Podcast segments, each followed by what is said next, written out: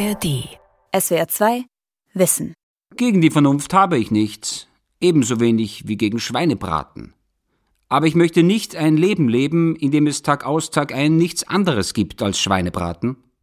Paul Feierabend in einem Brief an den Philosophen Hans Albert, Schon dem Studenten Paul Karl Feierabend fiel es im Nachkriegswien der späten 40er Jahre immer wieder schwer, den Mund zu halten und seinem Philosophieprofessor Erich Heintl widerspruchslos und brav zu folgen. In seiner Autobiografie Zeitverschwendung nannte Feierabend sich ganz treffend und augenzwinkernd eine Debattiermaschine. Das war er auch Zeit seines Lebens – ein spitzfindiger, streitbarer Philosoph, der Begriffen wie Wahrheit und Vernunft aus dem Weg ging und sich von außerwissenschaftlichen Phänomenen, zum Beispiel aus Astrologie, Schamanismus und Kunst inspirieren ließ. Berüchtigt war seine direkte und unverblümte Art, Dinge beim Namen zu nennen und seine eigene Philosophenzunft der Lächerlichkeit preiszugeben. Der sitzt in seinem Büro und rennt von einer Vorlesung zur anderen. Was weiß er von peruanischen Bauern? Und er spricht von der Menschheit. Er sagt, die Philosophen richten. Verrückt sind diese Leute. Paul Feierabend und die Demokratisierung des Wissens von Sven Arnert. Erstens äh, war er natürlich einfach ein ganz frecher Kerl, der einfach ähm, sozusagen auf der sozialen Ebene äh, die Professoren, die sozusagen ihre eigene Wichtigkeit zelebrieren und mit äh, dunkelgrauen Anzügen und Krawatte rumlaufen und gravitätisch sich durch die Gänge einer Universität bewegen, für die war der natürlich ähm, sozusagen ein pubertärer Raufbold und ähm, das hat einfach nicht gepasst. Und das war ja auch äh, Teil von Feierabend, dass er natürlich sein Anti-Establishment-Verhalten natürlich auch auf Provokation angelegt war. Paul Heuningen, Professor für Wissenschaftstheorie und Wissenschaftsethik an der Leibniz-Universität Hannover und seit 2015 auch Lehrbeauftragter der Universität Zürich. Als junger Physiker besuchte er Anfang der 1980er Jahre die Vorlesungen von Paul Feierabend an der Eidgenössischen Technischen Hochschule in Zürich.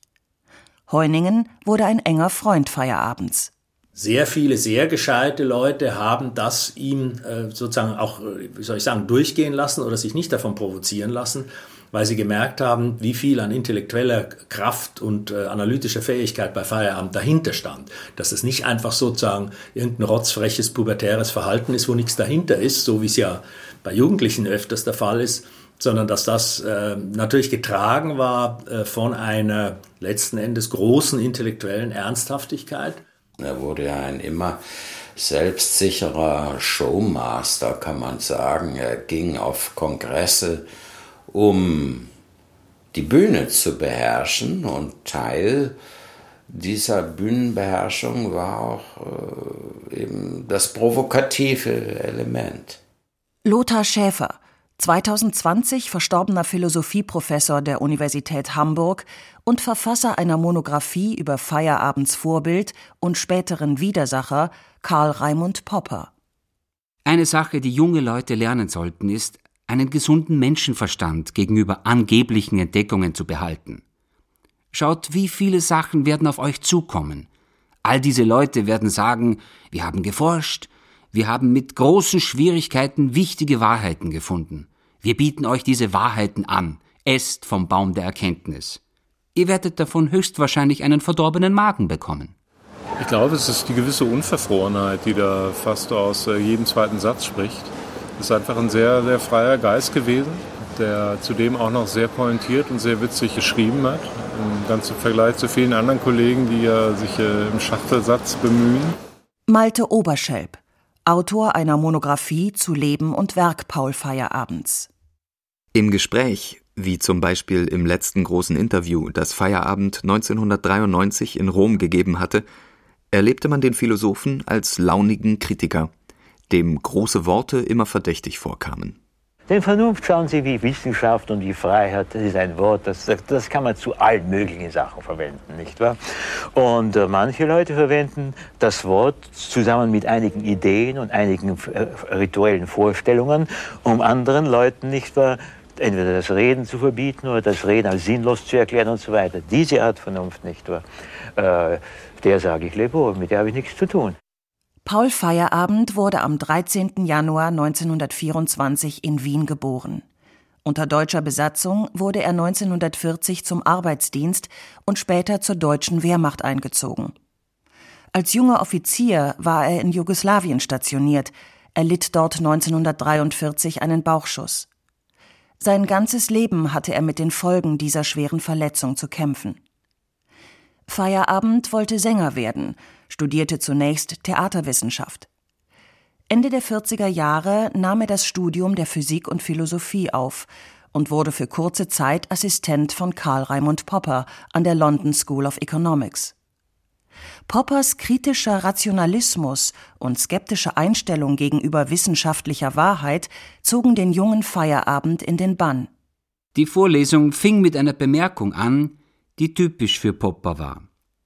Ich bin Professor für wissenschaftliche Methode, aber ich habe ein Problem. Es gibt keine wissenschaftliche Methode. Poppers Prinzip des Falsifizierens, das besagt, dass eine wissenschaftliche Theorie nur dann wirklich gut ist, wenn man diese auch widerlegen kann, begeisterte Feierabend zunächst. Einige Jahre später allerdings kam es aus persönlichen Gründen zum Zerwürfnis zwischen Popper und Feierabend. Ein Grund dafür war sicher auch Poppers zunehmender wissenschaftstheoretischer Eigensinn. Seine Idee des Falsifizierens erstarrte zum akademischen Dogma, das Feierabend auf die Palme brachte. Bei vielen späteren Gelegenheiten ob privat oder auf akademischer Bühne, teilte Feierabend öfters gegen Popper aus.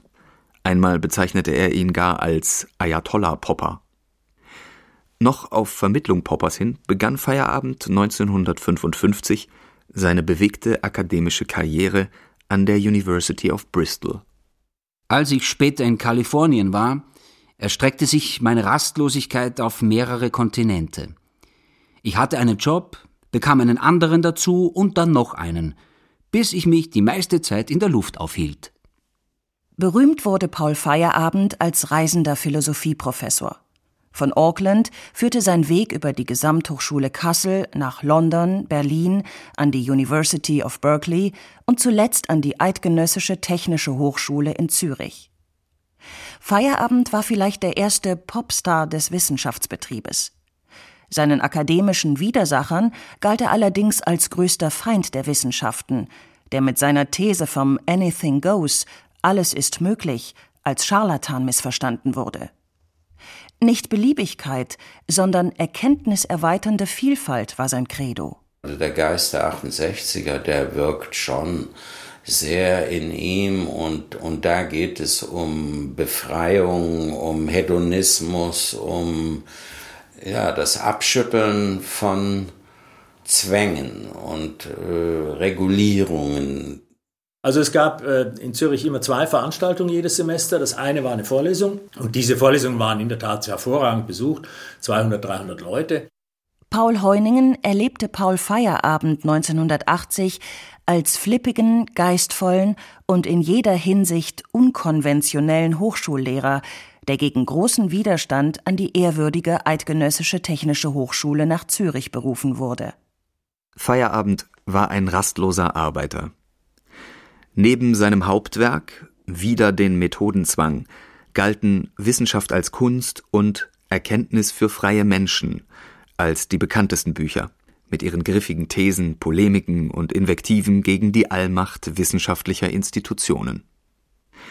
Auch in einem seiner letzten Fernsehinterviews aus dem Jahr 1993 mokierte sich Feierabend über den institutionellen Missbrauch mächtig klingender Begriffe wie Vernunft oder Wahrheit. Was ist das, die Wahrheit?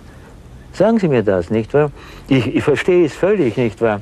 Äh, äh, äh, wenn, wenn, mir jemand sagt, mein lieber Freund, aber gestern hast du mich wirklich angelogen, nicht wahr? Das, das macht mir völligen Sinn, nicht Da ist nämlich etwas, habe ich gesagt, nicht wahr? Und der Sachverhalt ist anders, nicht wahr? Und dann kommt die Motivation hinzu. Das verstehe ich. Was die Wahrheit ist, habe ich keine Ahnung. Und äh, wie soll man sagen, ich möchte jetzt nicht einer von den Leuten sein, die stolz sind darauf, dass sie irgendwo keine Ahnung haben. Aber es scheint mir, dass wo das Wort die Wahrheit auftaucht, der Mensch, der von der Wahrheit spricht, dann immer seine Privatphilosophie darunter hineinschiebt und sagt, daher müssen wir, weil das die Wahrheit ist, so und so und so machen, nicht? Im Laufe seiner Lehrjahre wurde Feierabend zum reisenden Wissenschaftsphilosophen, der nach eigener Aussage eher ein fauler Mensch war und es als sehr angenehm empfand, bei hohem Gehalt wenige Lehrveranstaltungen durchziehen zu müssen. In Berkeley fühlte er sich ausgesprochen wohl, obwohl er die geliebte Oper in dieser Kulturwüste vermisste. Furchtbar gern schaute er Fernsehserien, besonders Kriminalfilme, fieberte mit bei Live-Übertragungen amerikanischer Wrestling-Meisterschaften.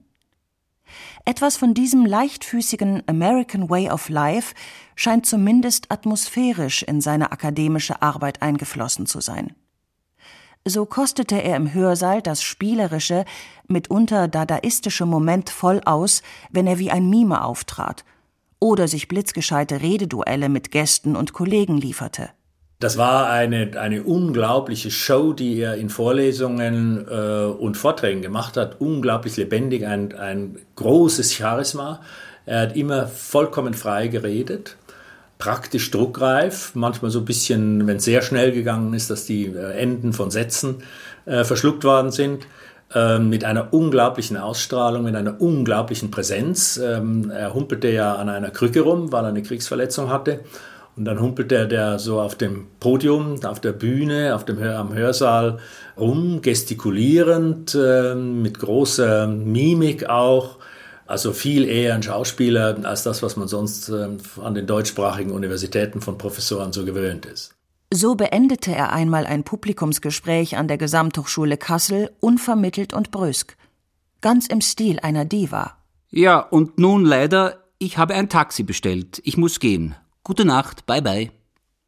Wie ein böser Fluch lastete der Slogan Anything Goes, alles ist möglich, auf Paul Feierabends kritischem Denken, das er in seinem 1975 in England veröffentlichten Hauptwerk Against Method, wieder den Methodenzwang, wissenschaftshistorisch zugespitzt hat.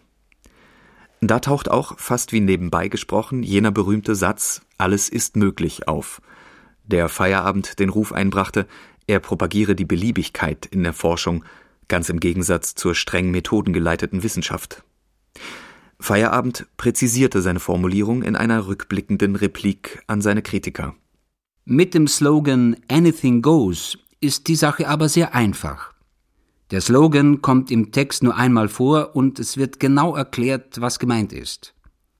Wer sich dem reichen, von der Geschichte gelieferten Material zuwendet, und es nicht darauf abgesehen hat, es zu verdünnen, um seine niedrigen Instinkte zu befriedigen, nämlich die Sucht nach geistiger Sicherheit in Form von Klarheit, Präzision, Objektivität, Wahrheit, der wird einsehen, dass es nur einen Grundsatz gibt, der sich unter allen Umständen und in allen Stadien der menschlichen Entwicklung vertreten lässt. Es ist der Grundsatz Anything Goes. Fast 40 Jahre nach ihrer Veröffentlichung lohnt es sich, diese Streitschrift, die Feierabend viel Ärger einbrachte, wiederzuentdecken, meint auch sein Biograf Malte Oberschelp. Das Buch war ja eigentlich gedacht als ein Gegenstück zu einem ultrarationalistischen Buch von seinem Freund und gegenüber Imri Lakatosch und da dieses Buch nicht erscheinen konnte, weil sein Freund vorher gestorben ist, stand eben nur dieses komische Buch plötzlich in der Welt mit so eisern absurden Thesen, die Feierabend aber viel, viel radikaler ausgebaut hatte, um einfach eine Diskussion in Gang zu bringen.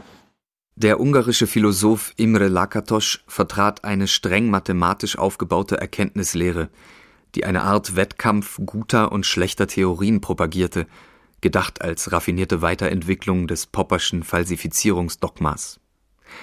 Für Feierabend stand dagegen weniger die Brauchbarkeit und Strenge einer Theorie im Mittelpunkt, sondern mehr der historische Prozess wissenschaftlicher Erkenntnis. Wissenschaftlicher Fortschritt sei nur möglich, wenn man Grenzen überschreitet oder diese sogar ignoriert. Hätte zum Beispiel Galileo Galilei alle in seiner Zeit gültigen Regeln und Gesetze befolgt, so Feierabend, hätte es nie die bahnbrechende kopernikanische galileische Wende gegeben. Viele Kritiker stürzten sich auf Feierabends provozierende Aussprüche, die den Beigeschmack des Anarchismus hatten oder einfach nur antiwissenschaftlich klangen. Von allen Seiten hagelte es böse Kritik. Den kritischen Rationalisten war er zu irrational, der feministischen Wissenschaftstheorie zu chauvinistisch und dem ganzen akademischen Betrieb zu wenig positiv. Feierabend war kein Ideenlieferant für ein nagelneues Denksystem. Er hat auf jeden Fall sehr betroffen auf die Angriffe reagiert, die nach, besonders nach dem Erscheinen seines Hauptwerkes wieder in den Methodenzwang wirklich aus allen Seiten auf ihn eingeprasselt sind. Von den Wissenschaftlern, von den Feministinnen, von allen möglichen Seiten. Das lag natürlich zum einen daran, dass er eigentlich übertrieben hat und dass er auch Positionen aufgegriffen hat, die er nicht selber vertreten hat. Ohne häufiges Abrücken von der Vernunft kein Fortschritt, heißt es bei Feierabend. Und Vernunft sowie die verdummende Wirkung der Gesetze der Vernunft stehen bei ihm auf der gleichen untersten Stufe wie die Wahrheit oder Objektivität oder Gerechtigkeit oder Liebe, alles in seinem Sinne Wortfetische, die er entzaubert hat. Ähnlich wie Lichtenberg vielleicht. Also Lichtenberg war ja auch ein sehr witziger, geistreicher Mann und der äh, sich auch geweigert hat, Systeme zu bauen im Übrigen. Und der auch der Meinung war, in der Wissenschaft geht es nicht gut voran, wenn man Systeme baut. Wir sind ja alle noch beim Sortieren und beim Suchen. Und äh, das ist äh, wichtig. Und äh, er hat eine Maxime, nämlich sich bei allem zu fragen, könnte auch dieses nicht falsch sein. Das ist eine gute Feierabend. Kennzeichnung. Einige lobten mein Plädoyer für einen Abbau des Dogmatismus. Andere sahen in mir den schlimmsten Feind der Wissenschaft. Und warum? Weil ich gesagt hatte, dass auch solche Auffassungen, die nicht mit wissenschaftlichen Institutionen verbunden sind, ihren Wert haben können. Die Naturwissenschaftler dachten keineswegs immer so. Darwin hatte eine Menge von Tierzüchtern und naturforschenden Amateuren gelernt. Descartes, Newton, Joule, Whewell gaben für einige ihrer elementarsten Annahmen religiöse Begründungen an. All seine Kritik an der Methodologie und an, an der Popperschen insbesondere dann, die war ja inspiriert von seiner Überzeugung, man muss der Wissenschaftsentwicklung möglichst den größten Freiraum schaffen. Und auf ihre Entwicklung kommt es an. Also die, er war ja der Meinung, der Fortschritt, klar, wird eintreten, der ist auch wünschenswert. Und die Wissenschaft erschien in dieser ganzen Perspektive noch als ein Gut, das mit der Aufklärung verbunden war und mit der Befreiung vom Aberglauben und Unglauben. 2007 entdeckten die Philosophen Helmut Haidt und Erik Oberheim im Nachlass von Paul Feyerabend das maschinengeschriebene Manuskript einer auf drei Bände angelegten Naturphilosophie. Die Naturphilosophie von Paul Feyerabend ist der stilistisch sehr schön gelungene Versuch, die Geschichte der menschlichen Naturauffassung zu rekonstruieren, mit dem Ziel zu zeigen, dass wir einen viel größeren Reichtum an Naturauffassungen haben und leben können, als ähm, in einem verengten naturwissenschaftlichen Bild ähm, vielleicht zu haben ist. Immer wieder entdeckte Feierabend in der antiken Philosophie Ideen, die seine Vorstellung einer alternativen, vergleichenden Wissenschaftsgeschichte stützten und für ihn eine Brücke bildeten zwischen dem scheinbar irrationalen Mythos und streng logischer Forschung und immer wieder reflektierte Feierabend über die schmerzliche Tilgung mythischer Erzählungen aus der Denkwelt abendländischer Philosophie. Wenn man aufklären will, äh, auf objektive Weise, das heißt auf äh, niedere und höhere Götter und Geister verjagende Weise, nicht was in einem Wald vor sich geht und so weiter. Das, das verändert schon die Sicht der Leute, nicht wahr? Und die Götter verschwinden, wie der Plutarch geschrieben hat, der große Pan ist tot. Ja? Und äh, schon lange vor dem Nietzsche mit seinem sentimentalen Gottesdeuter. Feierabend zeigt in seiner Naturphilosophie einerseits, dass in Kunst, Mythos und Religion bestimmte Formen der Weltauffassung enthalten sind und dass man diese Modelle wie theoretische Konzeptionen interpretieren kann. Auf der anderen Seite zeigt er, dass wissenschaftliche Theorien durchaus künstlerische Dimensionen haben, dass auch dort auf eine kreative Weise interpretierend mit Datenmaterial umgegangen wird. Helmut Haidt Also man kann von zwei Kerngedanken sprechen vielleicht in der Naturphilosophie. Zum einen ähm, skizziert Feierabend alternative Weltauffassungen mit dem Ziel zu zeigen, dass es sich dort um funktional erfolgreiche, zusammenhängende Formen der Weltanschauung handelt, mit denen die Menschen ihr praktisches Überleben auch erfolgreich sicherstellen. Wenn ich mir ansehe, wie viel die Kulturen voneinander gelernt und wie unbefangen sie das gesammelte Material übernommen haben, dann komme ich zu dem Schluss, dass jede Kultur potenziell alle Kulturen in sich birgt und dass bestimmte kulturelle Züge nichts anderes sind als die wandelbaren Ausdrucksformen einer einzigen menschlichen Natur.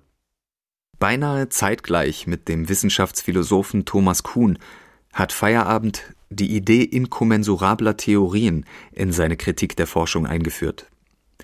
Inkommensurabel sind Begriffe, Weltbilder oder Ideen, die in einer Theorie funktionieren, in einer anderen aber nicht oder nur ungenau. Sie stehen wertgleich nebeneinander, mal sich ausschließend, mal sich ideell ergänzend.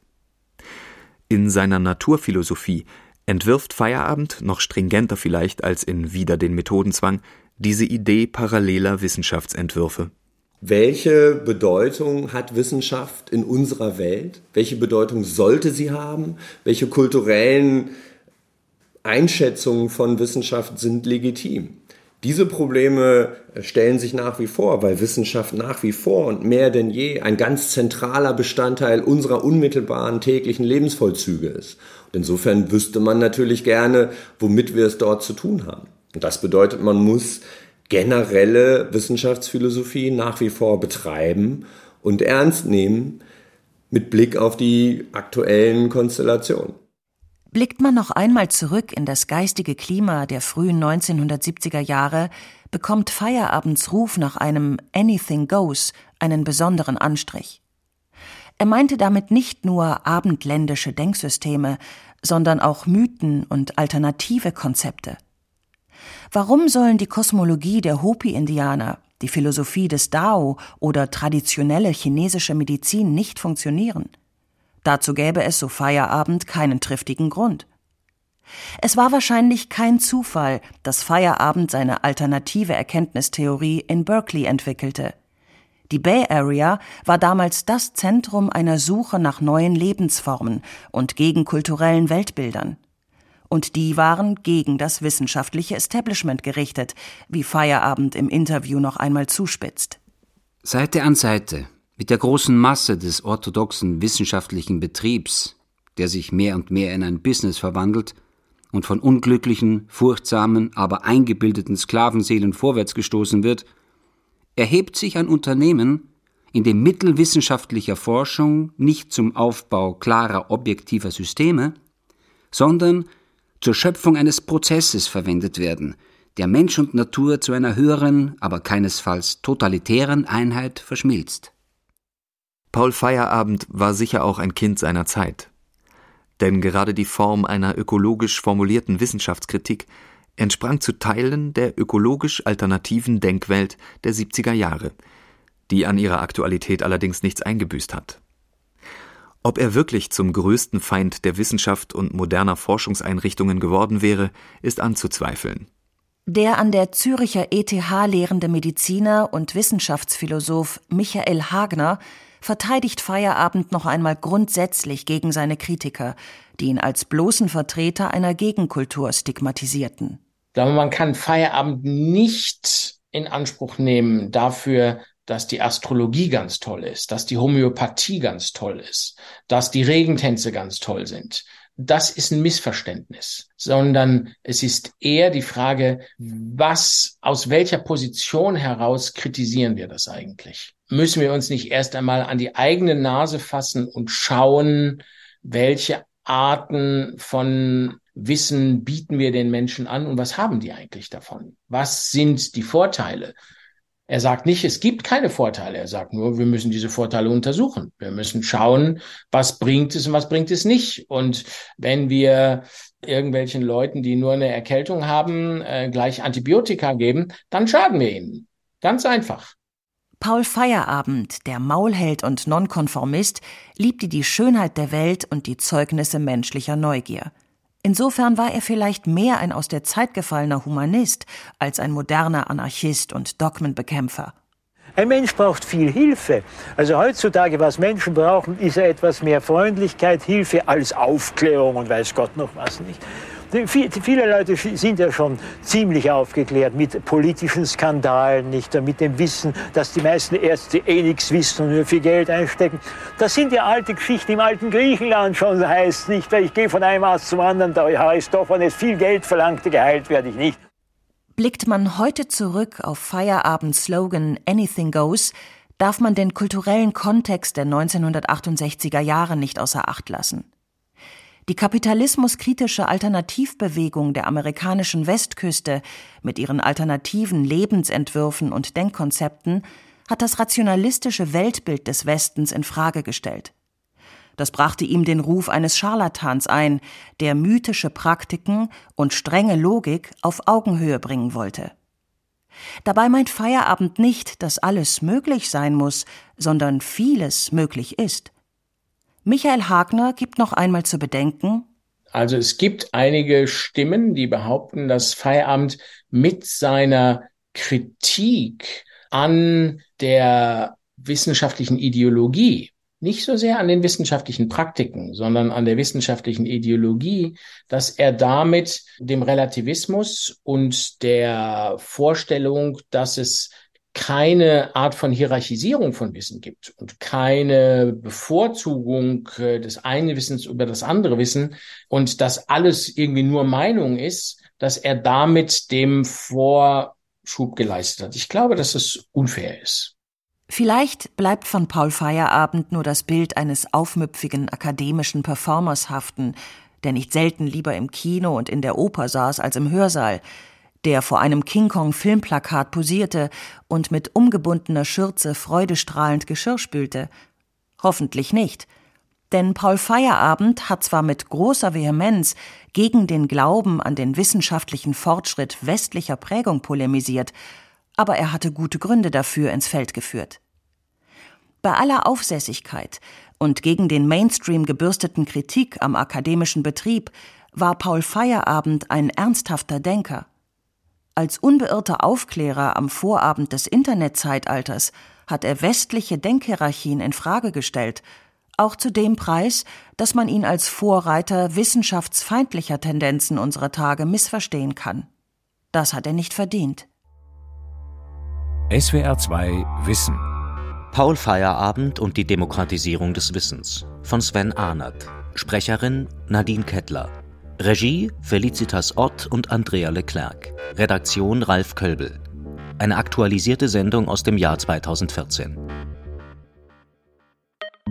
SWR 2 Wissen, der Podcast. Jeden Tag eine halbe Stunde. Interessante Hintergründe. Ich habe Patienten, die alleine essen müssen, weil sie die Geräusche ihrer Kinder nicht ertragen. Überraschende Ansichten. Der Lux ist ein Arschloch sowieso. Wichtige Erkenntnisse. Wenn Energie kristallisiert zu Materie, kommt gleich viel Materie und Antimaterie heraus. Drängende Fragen. Was spricht dafür? Was dagegen, dass ein Windrad ein Auerhuhn tatsächlich stört? Historische Ereignisse. Mr. Gorbatschow Tear down this wall. SWR 2 Wissen, das sind gut recherchierte Geschichten aus unterschiedlichsten Gebieten, zum Beispiel Medizin, Klimaschutz oder bewegende Biografien. SWR 2 Wissen könnt ihr in der ARD Audiothek hören, der SWR 2 App oder überall sonst, wo es Podcasts gibt. SWR 2 Wissen. Alle Folgen in der ARD Audiothek. Manuskripte und weitere Informationen unter swr2wissen.de